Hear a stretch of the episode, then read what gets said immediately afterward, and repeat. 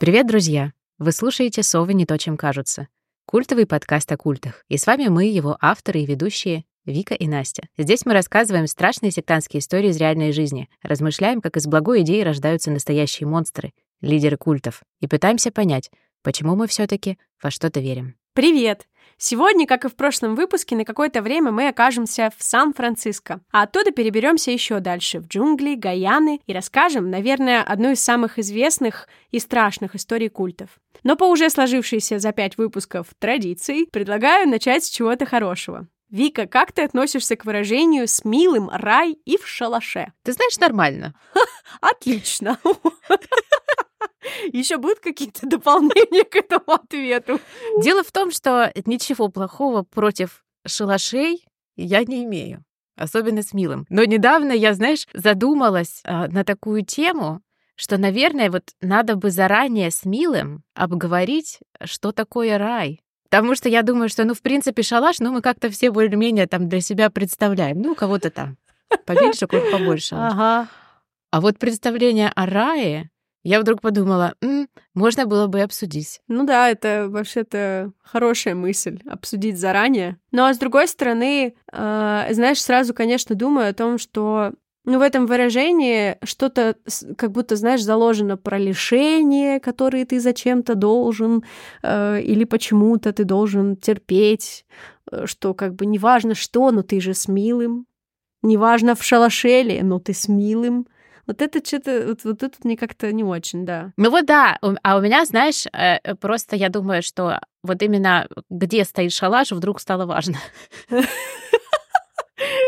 Что Ну там вокруг? И еще из вот таких мест, наверное, с которыми я могла бы сравнить вот рай в шалаше, это, наверное, то наше свадебное путешествие, когда мы с мужем ездили. Помнишь, я рассказывала историю про то, как у нас были после свадьбы деньги в банке, мы Ну, хранили. конечно, помню. Деньги в банке мы все теперь помним. Ну вот, спустя месяц мы достали эти деньги из этой банки, купили билеты, и в сезон дождей мы поехали во Вьетнам. В сезон дождей. Да, мы в августе поехали во Вьетнам, и на самом деле это была вот самая потрясающая поездка, по-моему, мы много путешествуем, стараемся много путешествовать, но эта поездка была самая крутая, потому что там практически не было людей, и в ночных автобусах мы проехали, знаешь, по почти вот э, всей стране. Мгм. И мы остановились на 4 дня в одном месте, маленький городок, который охраняется ЮНЕСКО, он называется Хаян. И там мы были на пляже, просто гигантский пляж, и мы там были одни.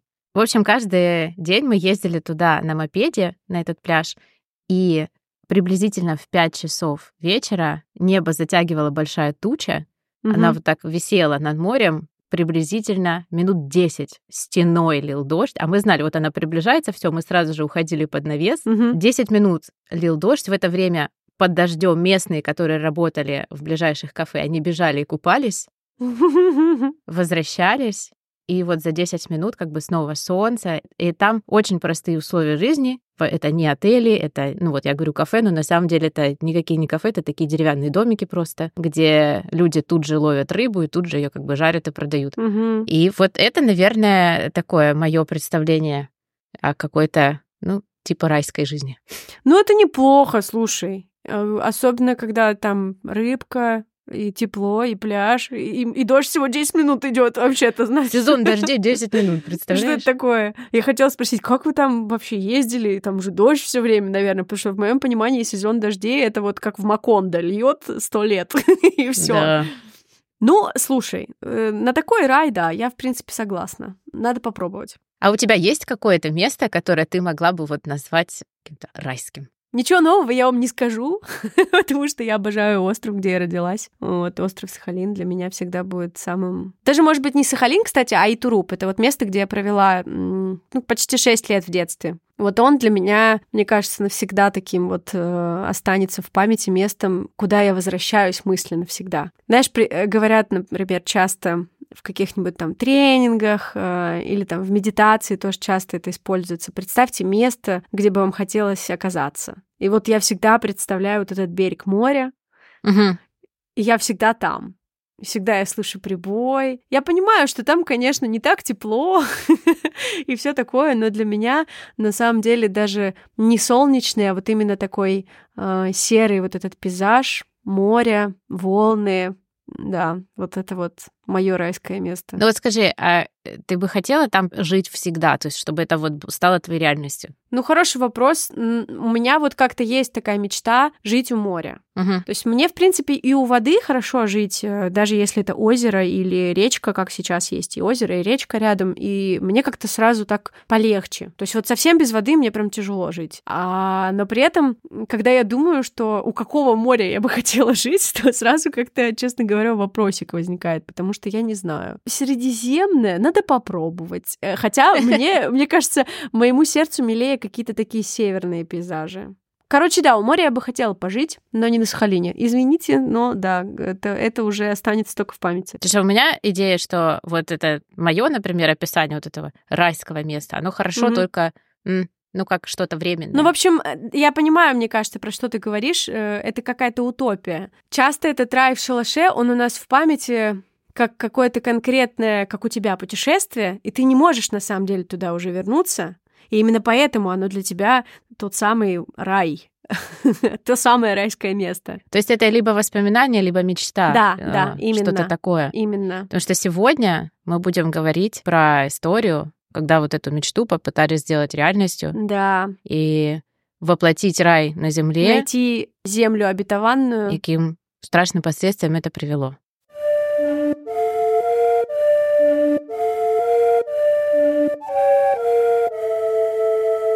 Подкаст создан исключительно в ознакомительных и развлекательных целях и не рекомендуется к прослушиванию лицам младше 18 лет. В связи с темой вы можете услышать частые упоминания сцен физического и эмоционального насилия.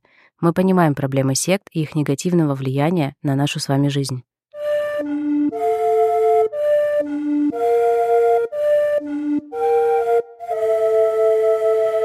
Джим Уоррен Джонс родился в 1931 году в штате Индиана. Его отцом был Джеймс Труман Джонс, ветеран Первой мировой войны и жертва горчичного газа и прина. Мама Джима, Линетта, работала на заводе. Она скептически относилась к институту церкви и подсмеивалась над религиозными соседями, которые были уверены, что она попадет в ад быстрее, чем птица может летать. Из-за болезни отца и постоянной занятости мамы Джим рос без родительской заботы и внимания. Большую роль в его воспитании сыграли соседи, представители церкви пятидесятников. Даже по меркам крайне религиозной, консервативно-христианской Индианы, маленький Джим считался странным парнем, одержимым религией. Его увлекала тема смерти. Джим несколько раз устраивал похороны мертвым животным. Говорили, что однажды он сам убил кошку, чтобы красиво ее похоронить. У Джима совсем не было друзей, и он часто подвергался издевательствам со стороны сверстников. Когда Джим был подростком, его родители развелись, и он с матерью переехал в Ричмонд. Он посетил каждую церковь в городе — квакерскую, назарянскую, методистскую, апостольскую и церковь Христа. Он погружался во все ритуалы, досконально их изучал, а затем переходил к следующей церкви — по словам очевидцев, уже в юности Джим обладал способностями проповедника. Одна из его одноклассниц вспомнила митинг, который он организовал в старшей школе перед баскетбольным матчем. Цитата. «Джим решил устроить пышные похороны для другой школы. Он встал и начал проповедовать и проделал невероятную работу. У него был контроль и гибкость. Это было похоже на правду, но все было задумано как шутка. Он был очень уверен в себе на сцене. У него были угольно-черные волосы и пронзительные глаза, которые смотрели сквозь тебя. Конец цитаты. Джим с отличием окончил среднюю школу и устроился работать санитаром в больнице. Там он познакомился с Марселин Болдуин, молодой медсестрой, а в 49 году они поженились. В это же время он начал ходить на собрания Коммунистической партии США, при этом продолжая посещать церковные службы. По словам самого Джима, он достаточно рано почувствовал проблемы чернокожих. В 50-х и начале 60-х годов сегрегация была широко распространена по всей территории США. Многие религиозные общины также следовали практике разделения рас. Далее цитата из речи Джима. Мне казалось ужасным, что один человек имеет гораздо больше, чем другой. Я совершенно не мог принять капитализм. Я подумал, как я могу продемонстрировать свой марксизм. Пришла мысль внедриться в церковь. Несмотря на его коммунистические взгляды, в 1952 году Джиму разрешили начать обучение на пастора в методистской церкви. Но там достигнуть своих целей у Джима не получилось. Ему запретили включать в свою паству темнокожее население. В то время Джим также посещал баптистские богослужения. Там он обратил внимание на то, какой хороший доход приносит работа харизматичного священника во время проповеди, а сеансы исцеления верой перевернули представление Джима о проповеди. Ты можешь вспомнить какие-нибудь фильмы, э, где ты видела исцеление верой? А, мне вот прямо сейчас на ум пришел фильм. Там, по-моему, не было. А, подожди, нет, ну, конечно же, э, мастер Пола Томаса Андерсона. Смотрела этот фильм? Конечно. Потрясающий фильм. То, что касается самого ритуала, например, фильм, сейчас я тебе скажу, как он называется. «Дьявол всегда рядом». Я вот про него сейчас думала, открыла его, прикинь. Но я просто тоже не, не была уверена. Там Роберт Паттинсон играет отличного, отличного проповедника. Хорошая роль, кстати, у него. Нет, нет, нет, нет, нет. нет. В самом начале, если ты вспомнишь, там есть еще один священник. Это актер, который играл Дадли, худенький Дадли. А, точно! Слушай, у меня вообще стерлась из памяти эта сцена. Он в начале делает исцеление верой. То есть что он делает? Он как бы показывает чудо, что он всегда очень сильно боялся пауков, и затем он вытряхивает себе на голову банку с этими пауками и демонстрирует как бы это чудо. Да, мне было неприятно это смотреть, и моя, мой мозг стер просто это воспоминание. Но фильм, кстати, неплохой. Если честно, я вчера этот фильм специально пересмотрела для того, чтобы... А, да? Серьезно? Да, я просто села и пересмотрела, ну, так бы больше половины, потому что я все вот проверяла, там были ли какие-то такие mm-hmm. вещи или нет. Но мне кажется, что вообще, в принципе, этот фильм очень ярко показывает то, как э, американское общество именно вот в тех штатах относилась к религии. В южных? Да. Э, Но я тоже сразу вспомнила этот фильм. Он мне прям с первый пришел на ум, а потом начала говорить и вспомнила «Мастера». Но «Мастер» тоже отличный фильм. Тоже хорошо поднимает тему пасторства как такового. Ну, побой, мастер целиком сделан про саентологию, ладно? Ладно, хорошо. Давайте уж скажем, как есть. Мы с тобой мнемся, мнемся, но просто исцеление веры, мне кажется, саентологов там копать не перекопать, исцеление веры — это другое. То есть да, это вот да, э, то, да. то, что в то время очень было популярно, когда были подставные на самом деле люди, которые делали вид, что они не могут ходить, там, или еще да, что-то шоу. такое. Угу. Да, и затем проповедник с кафедры протягивал к нему руки, что-то кричал, и затем говорил, ты можешь встать, и вот люди шли. Вот как бы что такое исцеление веры. Именно. В 1956 году, официально еще не будучи священником, Джим организовал религиозный съезд. Он понимал, что на выступление неизвестного проповедника никто не придет, поэтому пригласил очень популярного пастора, который как раз занимался исцелением верой. Огромное количество людей пришли получить божественное исцеление, а заодно они услышали и молодого пастора.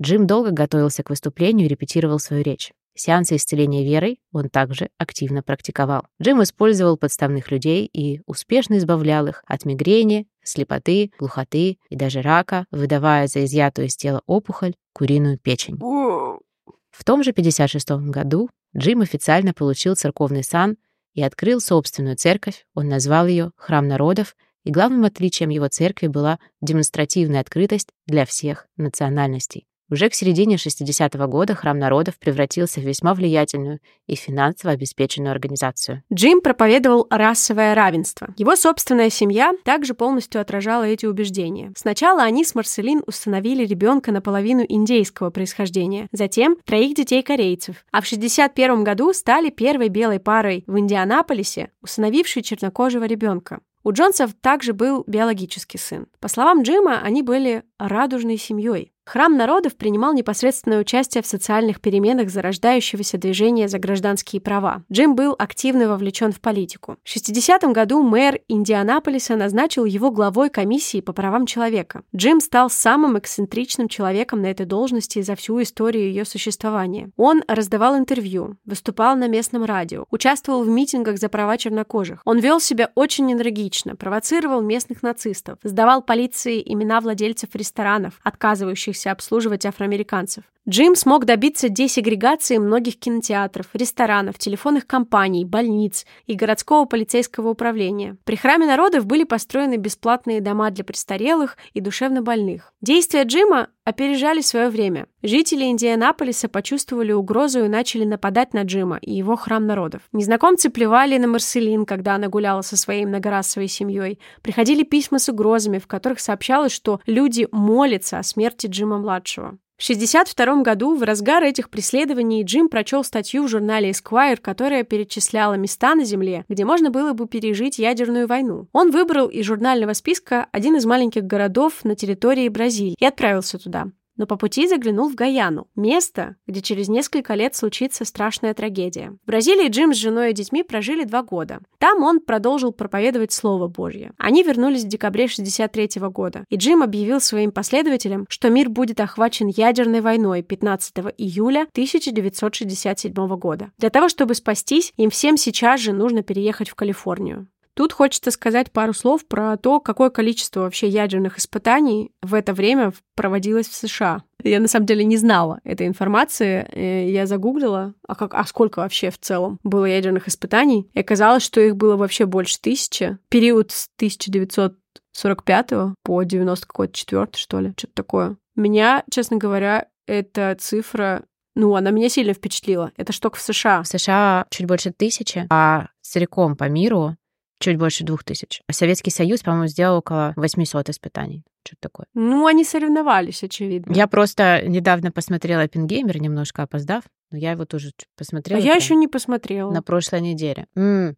Но вот там, ты знаешь, тоже про это время, про то, что там происходило с коммунистической партией, с ядерным вооружением, с этой гонкой там и так далее. Вот поэтому, когда я в первый раз смотрела вот этот документальный сериал, не знаю, там пару лет назад я его первый раз посмотрела про Джимстаун, и там, mm-hmm. знаешь, ну, как-то так в проброс было сказано, что вот Джим Джонс опасался ядерной войны там и так далее. И в тот момент это так прозвучало, и я подумала, вот странно. А затем, когда я стала уже это изучать и посмотрела действительно, какое количество испытаний постоянно проводилось, как они проводились, посмотрев там Оппенгеймер и так далее, я подумала, что на самом деле действительно было такое время, когда, ну вот в журнале можно было реально наткнуться на такую статью, и вообще это в жизни общества было такой очень большим напряжением, наверное.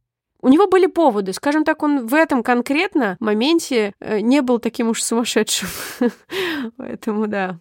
В июле 65 года Джим и 140 его последователей продали все свое имущество и уехали в Сан-Франциско. Джим стал устраивать автобусные туры. Он ездил по городам с проповедями и предлагал всем желающим прямо сейчас присоединиться к его храму. Люди садились вместе с ним в автобус и ехали дальше. Также Джим продавал свои фотографии с благословением. Если у человека не хватало денег на портрет, он мог передать церкви один пенни, и Джим обещал его благословить. Кстати говоря, другая секта, о которой, я надеюсь, мы тоже сделаем выпуск, Дети Бога, использовали ровно такой же способ автобусные туры. Угу. На самом деле, примерно в это же время. Но об этом, я надеюсь, мы поговорим в другом выпуске. Но это интересно, что это была популярная история в то время.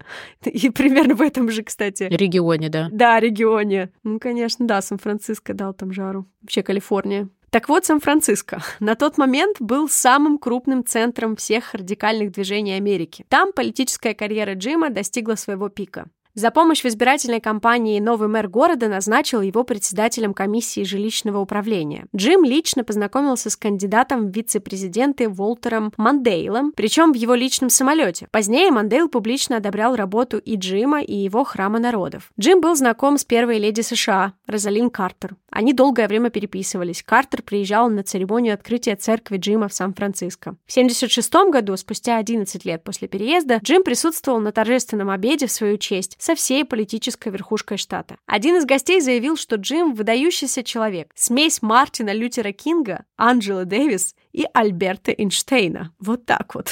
Это вам не хухры-мухры. Вихалам-балам. Просто ядерная смесь, конечно. К середине 70-х годов начали открывать филиалы Храма народов в таких крупных городах, как Сан-Фернандо и Лос-Анджелес. Джим продолжал практиковать исцеление верой. Его последователи верили, что их пастор обладает сверхспособностями. В мае 72 -го года в парке перед зданием церкви во время пикника на Джима было совершено покушение. Неожиданно раздалось два выстрела. Джим упал. По его рубашке растеклась кровь. Люди в ужасе бросились в здание храма. Спустя несколько минут в дверях показался охранник Джима. Он нес его окровавленную рубашку с двумя отверстиями от пуль. А следом за ним шел сам Джим, живой и невредимый. На нем не было ни одной царапины. Джим сказал, что он самоисцелился. Для его последователей это обозначало, что Джим есть бог во плоти. На самом же деле это покушение было инсценировано самим Джимом с помощью холостых патронов. Ты вообще понимаешь, какие он шоу устраивал? Это же э, просто постановки с участием какого количества людей. Каскадеров, да. И он был хорош, очевидно. Еще в этих его очках бесконечно солнцезащитных, он, конечно, в какие-то моменты на видео, когда я смотрела, он как Элвис выглядит. У тебя была такая мысль? Мне кажется, он просто косплеил Элвиса. Реально, да. Я, блин, я согласна. Мне кажется, так и было. Ну, то есть он точно что-то взял а, из его образа, за, как манера зачесывать волосы, очки, опять же, огромные. Угольно-черные вот эти волосы. Я не уверена, что они его. Мне кажется, что он красился тоже. Да, думаешь? А мне кажется, что он такой темненький. Хотя непонятно. Может, и красился, я не удивлюсь, учитывая его любовь к шоу, э, вообще не удивлюсь. Еще он очень здорово владел, мне кажется, силой жеста.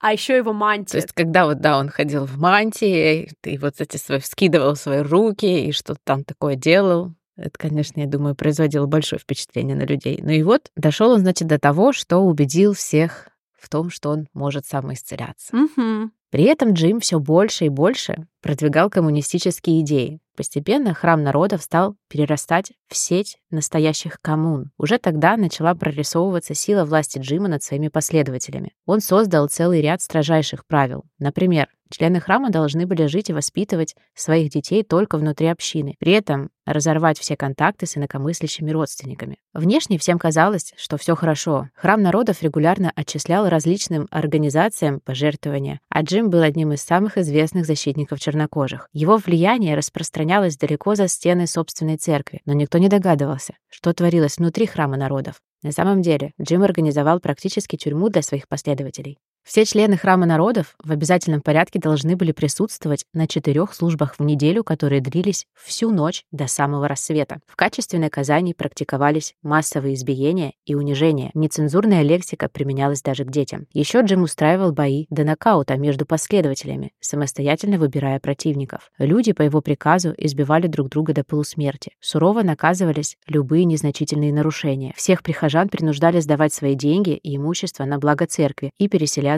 в общие храмовые здания. Люди продолжали работать на своих постоянных работах, а затем, возвращаясь в общину, должны были выполнять работу для церкви. На одном из общих собраний в 12 часов ночи Джим навел пистолет на женщину, которая задремала.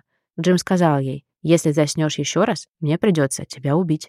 Ну, это он уже, конечно, тут э, нормально так дает жару к этому моменту. Но я так понимаю, что здесь уже он создал комиссию по планированию. Да, вот этот их орган э, Управление. Да, орган управления. Я бы сказала, орган контроля. Да, потому что вот эта группа людей, сначала они рассказывали Джиму просто как бы все сплетни, все началось, Мгм. я так поняла, с этого, а затем именно они назначали наказание, вот эти избиения, кому эти избиения причитаются там и так далее. Насколько я поняла, что это достаточно быстро превратилось действительно в инструмент доносов, и многие этим пользовались. Вот, и людей действительно наказывали за, ну, часто совершенно ни за что, за ложные обвинения какие-то. И вот э, их вот эти вот поединки, типа боксерские, которые на самом деле были избиениями, потому что их всегда ставили в неравные пары. И избивали того, кого нужно было наказать. Именно, именно. Также у Джима в секте процветала практика хранения компромата. Он заставлял писать признания в страшных преступлениях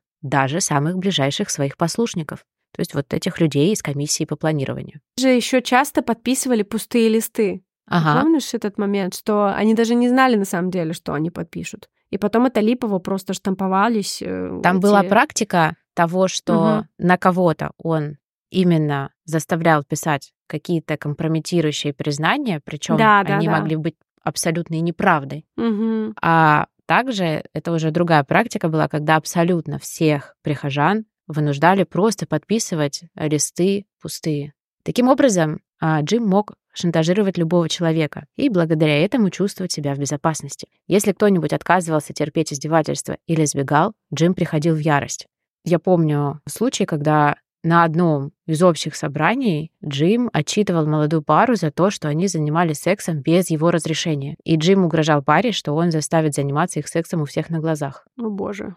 Храм народов издавал собственную газету. В ней также, как и в проповедях Джима, рассказывалось о гонениях на их церковь и страшном ударе, который власти готовятся нанести организации. Джим пугал своих адептов, концентрационными лагерями, которые вскоре будут построены. Он рисовал ужасную картину будущего, где каждому человеку будут присваивать номер и делать на теле идентификационную татуировку этого номера. 12 бывших адептов Храма народов решились анонимно рассказать о безумствах, которые происходили за закрытыми дверями общины. 1 августа 1977 года вышла статья «Почему на Джима Джонса следует завести дело». В ней рассказывалось о физическом насилии и преследованиях, которым подвергались бывшие прихожане. Джим все отрицал. Он называл сбежавших адептов лжецами, говорил, что в проклятой Америке не ценят настоящих коммунистов, что все против него. Поэтому, в связи с обстоятельствами, он и его церковь должны навсегда покинуть ужасную страну. Джим воспользовался своим планом. Что же это был за план. План переноса общины за пределы США Джим придумал еще в 1973 году. Сначала он рассматривал Канаду и Карибские острова, но остановил выбор на Гаяне. Во-первых, он уже был в этой бывшей британской колонии, население которой говорило по-английски. А во-вторых, Гаяна находилась относительно недалеко, и у нее не было соглашений об экстрадиции. Джим обещал правительству Гаяны только плюсы от присутствия на территории их страны американской общины. Он говорил о том, что это должно снизить уровень общей преступности. И также также он обещал, что церковь будет инвестировать в экономику страны. Было заключено соглашение об аренде полутора тысяч гектаров земли в 250 километрах от столицы Гаяны Джорджтауна. Джиму пришла в голову идея назвать поселение в свою честь — Джонстаун. Да, вот здесь сложность, потому что ага. надо привыкнуть к тому, что столица Гаяны она так исторически называлась Джорджтаун, а угу. Джим Джонс решил, значит, свое поселение назвать Джонстаун. Джонстаун. Да, так вот, э, Джонстаун. И добраться из столицы Гаяны до Джонстауна можно было только двумя путями. Либо по реке, либо самолетом, так как эти две точки разделяли густые джунгли. Да там не просто были густые джунгли, там по реке нужно было плыть 9 часов против течения. Я вообще-то с ума сошла, когда это услышала. Самолетом, конечно, было чуть-чуть попроще, но тоже все сильно сильно зависело от погоды, и там была какая-то малюсенькая полоса, насколько я поняла, поэтому тоже было... Но это была самодельная полоса, да. которую построили сами вот угу. его последователи. Одним из условий договора аренды было требование, что пятая часть земли была расчищена для обработки. Первые 35-50 жителей Джонстауна прибыли в 1974 году. Это были в основном молодые люди, которые целыми днями рубили деревья, а затем обливали их керосином и поджигали. К 1977 году на территории было 60 коттеджей, большие кухни и помещения для хранения продуктов, прачечный, лазарет и два школьных здания, а также павильон под открытым небом, где можно было проводить собрания. Там же даже больница у них была, причем у них и врачи были хорошие, насколько я поняла. У них точно был склад с медицинскими препаратами, угу. и на видео Джим хвастался, что да, они могут сами себе оказывать медицинскую помощь. Вообще у них все там есть. Джим прибыл в Джонстаун в августе 1977 года вместе с сотнями последователей. Лагерь был рассчитан на 500 человек, но людей приехало в два раза больше. Это неожиданное размещение почти тысячи жителей истощило ресурсы лагеря. Люди всерьез верили, что Джонстаун станет новым Эдемом с прекрасными условиями, но по приезде приближенные Джима отбирали у всех паспорта и запрещали покидать поселение. Город не был готов к наплыву такого большого количества желающих поселиться в раю. Новые дома дома приходилось строить каждый день, из чего попало. Условия жизни оказались не самыми привлекательными и комфортными. Еды на всех не хватало. Джим понимал, город не сможет обеспечивать себя пропитанием. Поэтому Джим резко сократил порции и заставил людей почти без выходных работать в полях. В первые месяцы адепты были обязаны работать по 11 часов в день 6 дней в неделю. Позднее работу на полях сократили до 5 дней и 8 часов, но после трудового дня люди должны были посвящать время собраниям или учебе. Таким образом, последователи Джима сначала работали до изнеможения, а после работы, обессиленные, отправлялись на проповеди. Эти собрания поздно вечером перерастали в ночные беседы, во время которых все население было вынуждено слушать ругань Джима, заговорщиков в правительстве, средства массовой информации или родственников, которые хотели уничтожить их сообщество. Тех, кто засыпал на собраниях, охранники приводили в чувство ударами палок. Таким образом, публичные наказания и унижения продолжались, как и частые сексуальные домогательства. Также в поселении Джонстауна находилось много детей. Они составляли треть всего населения, но их отбирали у родителей. Семьи должны были жить раздельно. Популярным наказанием за проступки у взрослых являлось запирание в тесных деревянных ящиках. Взрослых и детей также заставляли проводить ночь на дне колодцев. Это наказание название называлось «Карцер». Кстати, видишь, типичная история в очередной раз. Детей разлучали с родителями. Детей держали в заложниках. Да. Потому что если родитель хотел уехать, то Джим не отдавал ребенка. Угу. Джим также контролировал всю информацию. Входящие и исходящие письма подвергались цензуре. Телефонные звонки были ограничены. Никто и ничто не мог опровергнуть версию новостей, которую Джим преподносил своим последователям. Куклус-клан уже маршировал по улицам американских городов. Концентрационные лагеря возводились для чернокожих и политических диссидентов. И неизбежность ядерной войны была близка. Вооруженные охранники храма народов патрулировали джунгли вокруг Джонстауна якобы для защиты поселения, но также угрожая любому, кто подумает думает о побеге. В 1978 году Джим уже не мог спать без валиума и просыпаться без стимуляторов. Его речи на местной радиостанции и во время проповеди все больше походили на бессвязную чепуху. Он не мог выступать даже по подготовленному сценарию. В этот период у него обострилась ненависть к врагам. Джим повторял, что капиталистические свиньи хотят разрушить их райский уголок. Но надо сказать, что, кстати, на наркотиках он сидел уже достаточно давно. Сначала это были амфетамины, потому что ему нужно было работать, и работать очень много. И для этого вот он, собственно, начал употреблять. То есть он уже к этому моменту имел серьезную наркотическую зависимость. Однажды из общины сбежал Тим Стоун, один из ближайших адептов и важное доверенное лицо. Это окончательно выбило Джима из колеи. Тим долго исполнял обязанности главного юриста Храма народов, хранил много информации о секте, а главное, знал, что на самом деле происходило в Джонстауне. Жена Тима Стоуна сбежала из коммуны еще в США. После этого Джим постоянно подозревал Тима в слежке и воровстве. Джим заставил написать бумагу о том, что отцом новорожденного сына Тима являлся на самом деле Джим Джонс, и что Тим сам попросил Джонса переспать с его женой, потому что был гомосексуалистом и импотентом. Тиму удалось тихо покинуть Джонстаун и уехать к жене в Америку. Вообще не остался их шестилетний сын, о котором и шла речь в заявлении Тима. Родители решили вернуть ребенка во что бы то ни стало. Они обратились в правоохранительные органы Гаяны, где Джим уверенно предъявил заявление, составленное Тимом. Но это не помогло. Суд постановил вернуть ребенка законным родителям. И тут Джим понял, что ситуация выходит из-под его контроля. Джим объявил в Джонстауне военное положение. Он приказал всем вооружиться и окружить город живой цепью. Джим рассылал по радио тревожные сообщения с информацией о нападении со стороны Гаяны. Осада Джонстауна продлилась шесть дней и ночей, каждую из которых поселенцы с оружием в руках проводили без сна в ожидании нападения. На самом деле никакой осады не было. Она существовала только в сознании Джима.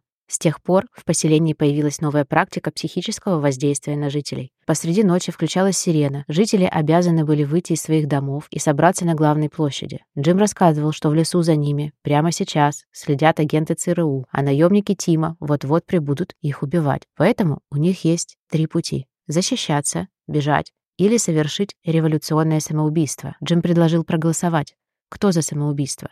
Руки подняли только четверо его самых приближенных людей. Джим стал давить на последователей, но несмотря на то, что была глубокая ночь вокруг джунглей и охраны с оружием, многие были не согласны с Джимом. Тем временем Тим Стоун собрал группу из бывших адептов и назвал ее «Беспокойные родственники». Он написал подробный отчет о том, что происходило в Храме народов. Группа рассылала письма журналистам, правительству, чиновникам и объясняла, что Джим садист, которого необходимо остановить. Этой историей заинтересовался конгрессмен Лео Райан. Его с Храмом народов связывала личная история. Сын его друга несколько лет входил в секту Джима, но в 1976 году был найден убитым по случайному совпадению именно после того, как принял решение покинуть общину.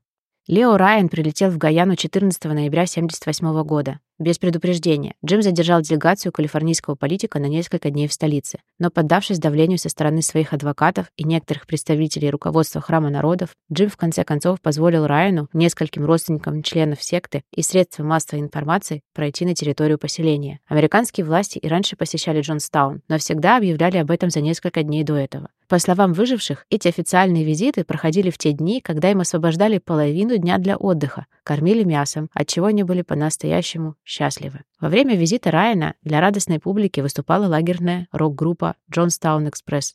После концерта Райану передали микрофон, и он произнес речь о том, что видит здесь только счастливых людей. Райану устроили бурные овации, которые длились больше 10 минут. На следующее утро Райан пригласил всех, кто хотел уехать, присоединиться к нему. Публично никто из жителей не попросил покинуть Джонстаун, но одному из операторов тайно передали записку «Помогите нам выбраться из Джонстауна». Оператор отдал записку Райану, а тот, в свою очередь, показал ее Джиму.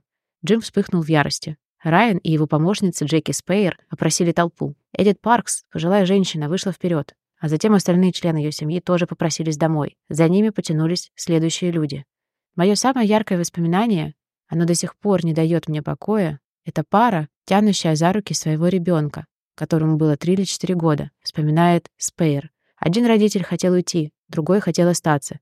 и ребенок оказался между ними. Жители собрались на улице, наблюдая, как грузовик с Райаном и беглецами покидает Джонстаун. Тропический ливень задержал группу, грузовик забуксовал в грязи и не смог двигаться дальше. Все были вынуждены дожидаться под навесом окончания ливня. Но тут раздались крики. На Райна напал мужчина с ножом. Другие члены храма народов оттащили от него нападавшего. Джим в это время находился рядом с конгрессменом и демонстрировал абсолютное спокойствие. Как только дождь закончился, Райан поспешил покинуть Джонстаун. Размер группы увеличился вместе с числом беглецов, и из столицы Гаяны пришлось вызвать второй самолет. Это задержало вылет. Пока группа ждала, из джунглей выехал трактор. Члены Храма народов на тракторе открыли огонь по группе людей, садившейся в самолеты. Оператор NBC Боб Браун, корреспондент Дон Харрис, фотограф Сан-Франциско Кроникл Грег Робинсон, Патрисия Паркс и конгрессмен Лео Райан были убиты. Еще 11 человек были ранены. Они выжили, притворившись мертвыми, пока убийцы не уехали. На следующий день прибыл спасательный самолет, и раненых доставили на лечение в больнице США. Люди на взлетной полосе были не единственными жертвами. Ларри Лейтон, один из самых верных последователей Джима, притворился беглецом. В момент нападения он уже сел в самолет, вытащил пистолет и ранил двоих, прежде чем его одолели и разоружили. Лейтон стал единственным человеком, арестованным за преступление того дня. Он отсидел в тюрьме больше 20 лет и вышел на свободу в 2002 году. После отъезда конгрессмена и его делегации Джим сказал своему помощнику, что потерпел поражение и теперь все потеряно. Джим велел достать металлические баки и начинать смешивать яд с порошковым виноградным напитком. Джим объявил общий сбор в центральном павильоне. Происходящее далее записано на диктофон. Джим сказал, что скоро за ними придут в Джонстаун, разрушат их любимый город, детей превратят в фашистов, взрослых будут пытать, заберут невинных младенцев. И если адепты хотят войти в историю, то есть только один выход – совершить самоубийство. Приближенные Джима решили сначала дать выпить яд детям. На записи слышно, как неизвестная женщина говорит, «Вам не о чем беспокоиться, сохраняйте спокойствие и постарайтесь успокоить своих детей. Они плачут не от боли. Напиток просто немного горький на вкус. Но они плачут не от боли». Родители наблюдали, как их дети мучились перед смертью. Они выстроились в очередь за напитками. Джим говорил им, не бойтесь умереть. За происходящим следило несколько охранников с оружием. Всем, кто не хотел пить яд, вкалывали его насильно. В это же время в столице Гаяны членам Храма народов, в том числе сыновьям Джима, которые приехали в город, чтобы сыграть показательный баскетбольный матч, по радио был дан приказ покончить жизнь самоубийством. Одна верная участница, Шерон Амос, так и сделала, перерезав ножом горло своим троим детям, прежде чем покончить с собой. Остальные бросились назад в поселение. Там они застали ужасающую картину. Один из братьев увидел, как его сына травят насильно, а жена в отчаянии убивает себя. Они сбежали в джунгли, с трудом выбравшись из поселения. В поселении выжили еще двое. Это 79-летний Гловер Дэвис, страдающий проблемами со слухом. Поэтому он, он не был осведомлен о собрании. А когда понял, что происходит, то лег в канаву и притворился мертвым. И 76-летняя Гиацинта Трэш, сделавшая вид, что забыла что-то дома, ушла с собрания и спряталась под кровать. Вышла через несколько часов, когда все закончилось. В тот день в Гаяне погибло 918 человек. Пятеро на взлетно-посадочной полосе, четверо в Джорджтауне и 909 мужчин, женщин и детей в Джонстауне. Сам Джим яд не пил. Он был найден мертвым от огнестрельного ранения.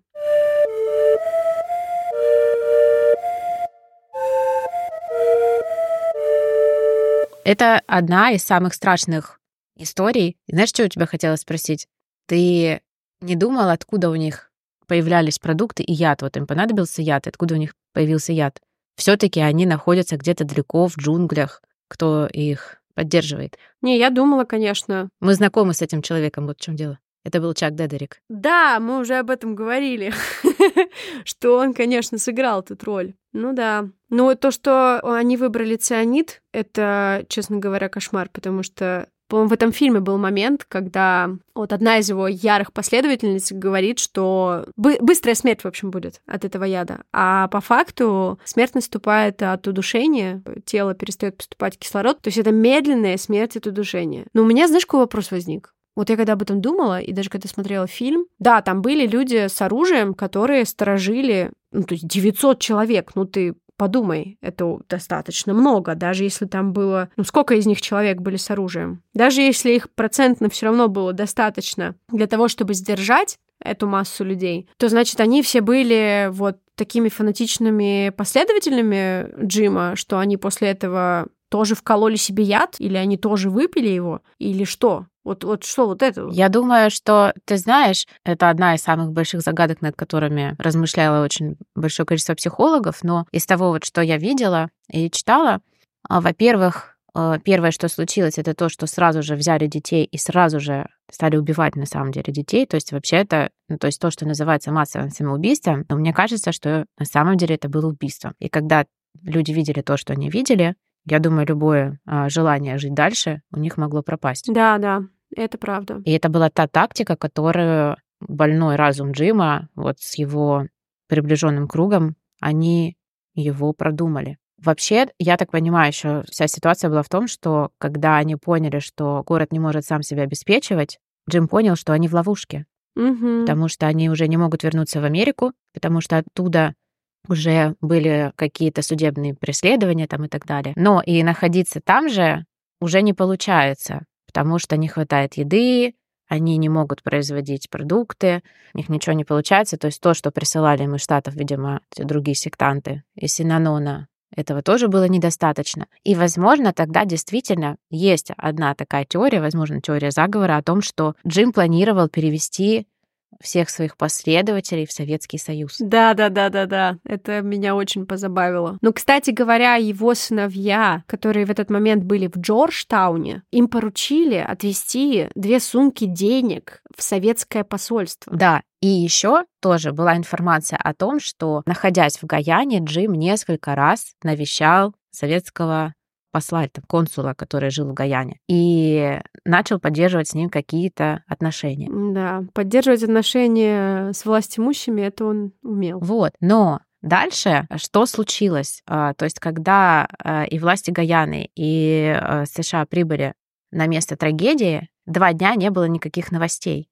И вот из-за этих двух дней тишины в Советском Союзе появилась теория заговора о том, что на самом деле всех людей в Джонстауне убила ЦРУ. Да, да, да. Да, для того, чтобы э, не дать им, значит, вот уехать американцам, не дать уехать а, в Советский Союз. Даже целую книгу, в общем, люди об этом написали. Ну, в общем, к вопросу о холодной войне, о том, что им только дай повод, конечно, какой-нибудь. А мне кажется, знаешь, я думаю, что это трагедия такого масштаба, что вот мы с тобой сейчас, даже уже спустя такое количество времени, да, вот прочитывая эту историю, мы все равно не можем понять, как же это произошло. И мне кажется, что вот такие теории заговора, они рождаются, когда ты, ну, не можешь поверить в то, что человек, он на самом деле такой хрупкий. Конечно, конечно. Ты пытаешься объяснить как-то сложность этого мира, который тебе не поддается, ну или как бы тебе кажется, что это безумие, не может такого быть. И да, очень, мне кажется, заманчиво сконструировать что-то такое, что есть кто-то сильнее, кто на самом деле все это сделал. Кто это сделал, да. А еще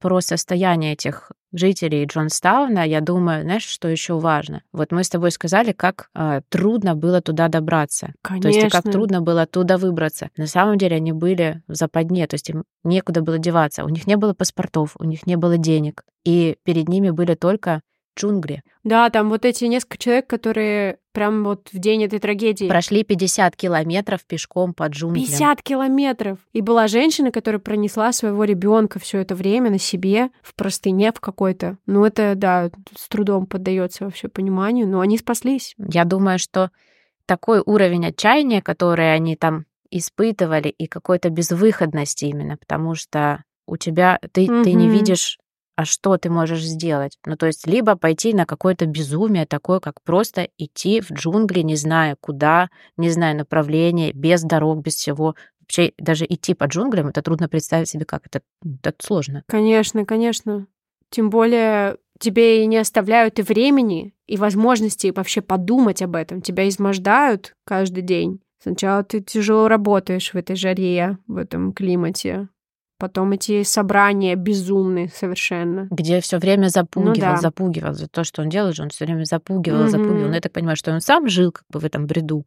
И вот он его и транслировал. Я еще в самом начале хотела, конечно, отметить, что я тоже согласна, что в, вот когда он только-только все это начинал, и сколько всего он сделал для для того, чтобы отменили сегрегацию. Ну, как бы он начинал с каких-то таких хороших вещей, опять же, знаешь, идеи у него были какие-то вначале светлые. Я думаю, что еще потрясающе он придумал сочетание. С одной стороны, угу. эта потребность уже общества к переменам, вот эта отмена да, да, сегрегации, а с другой стороны, исцеление верой, чудеса. Да и вообще, коммунизм и Христос, вот это тоже, знаешь, мне очень нравится сочетание. Это тоже хорошо. Он умел объединять. Кстати, э, про сегрегацию. Еще один фильм вспомнила. Он называется «Скрытые фигуры». Я смотрела, да. Мне кажется, что вот он тоже достаточно круто отражает время и, ну, вообще интересное кино. Это, про, это же про женщин, да? Да. Да, да, да. Хороший фильм. Ну, он такой добрый, хороший, такой правильный.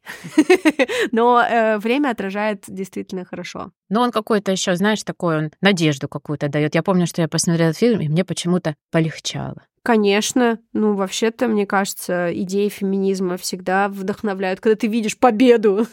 не там не только вообще-то про сегрегацию, но и про, да, про феминизм. А по поводу Элвиса, ты смотрела последнего Элвиса, который выходил? А какой последний? Год или два назад вышел, прям так и называется, «Элвис». Рекомендую этот фильм, потому что, во-первых, он начинается действительно там одна из первых сцен, это как Элвис подслушивает а, проповеди, значит, церковные проповеди, и как в него, значит, проникает эта церковная музыка. Да, это фильм База Лурмана. Супер крутой фильм, очень интересный, там потрясающий Том Хэнкс. Да в прошлом году еще вышел ответ от Софии Копполы. Она выпустила фильм, который называется «Присцилла» про жену Элвиса. Присциллу я тоже прям рекомендую, потому что, мне кажется, Коппола там сделала крутую вещь. Она на роль Присциллы, она взяла прям действительно актрису, которая выглядит как ребенок. Вау. Да, и, и ты понимаешь вообще всю дичь, и какой на самом деле в итоге Элвис талантливый, но негодяй. А у нас э, как-то выпуск-то получается богат на рекомендации по кино в этот раз. В этот раз прям на кино так. А в следующем выпуске мы отправимся в прошлое, гораздо дальше, чем мы путешествовали до этого. И мы напоминаем, что на платформах Boosty или Patreon 31 декабря мы выложили наш первый бонусный эпизод «Утренняя звезда». И если честно, он нам очень нравится. Не в качестве саморекламы, а в качестве гордости и радости мы называем этот эпизод нашим золотым стандартом. Да, так и есть. Так что, если хотите послушать наш любимый выпуск и узнать, как Вика участвовала в конкурсе красоты в трудовом лагере, например, то подписывайтесь. Да, на картошке. Мы вас ждем. Будьте внимательны, у нас есть три уровня подписки. Первый — сова в мешке. На этом уровне вы получаете аудиоблагодарность и небольшой шуточный сюрприз. Второй уровень — сова на коне. За вашу поддержку вы получите аудиоблагодарность плюс маленький сюрприз и плюс, самое главное, бонусный выпуск один раз в два месяца. И третий уровень — хрустальная сова. Здесь вы получите все то же самое, но еще самое главное — плюс к вашей карме. Как только у нас будет 200 Boosty и сов подписчиков, мы обещаем, что станем выпускать бонусы каждый месяц. Пока к нам присоединилось три совы на коне. Мы вам очень рады. Привет, друзья. Вам большое спасибо. И еще раз привет. И к нам из Boosty уже прилетела одна очень крутая рекомендация. Мы обязательно ее воплотим в одном из наших выпусков. Спасибо, что слушаете нас. Подписывайтесь на наши социальные сети, пишите в директ, оставляйте комментарии и ставьте оценки. Так о нас сможет узнать больше слушателей. Мы не теряем надежду. Мы ее и не теряли, Вика.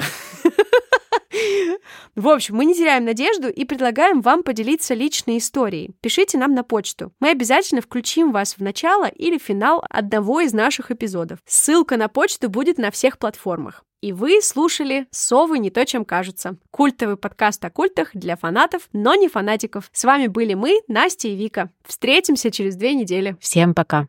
Услышимся.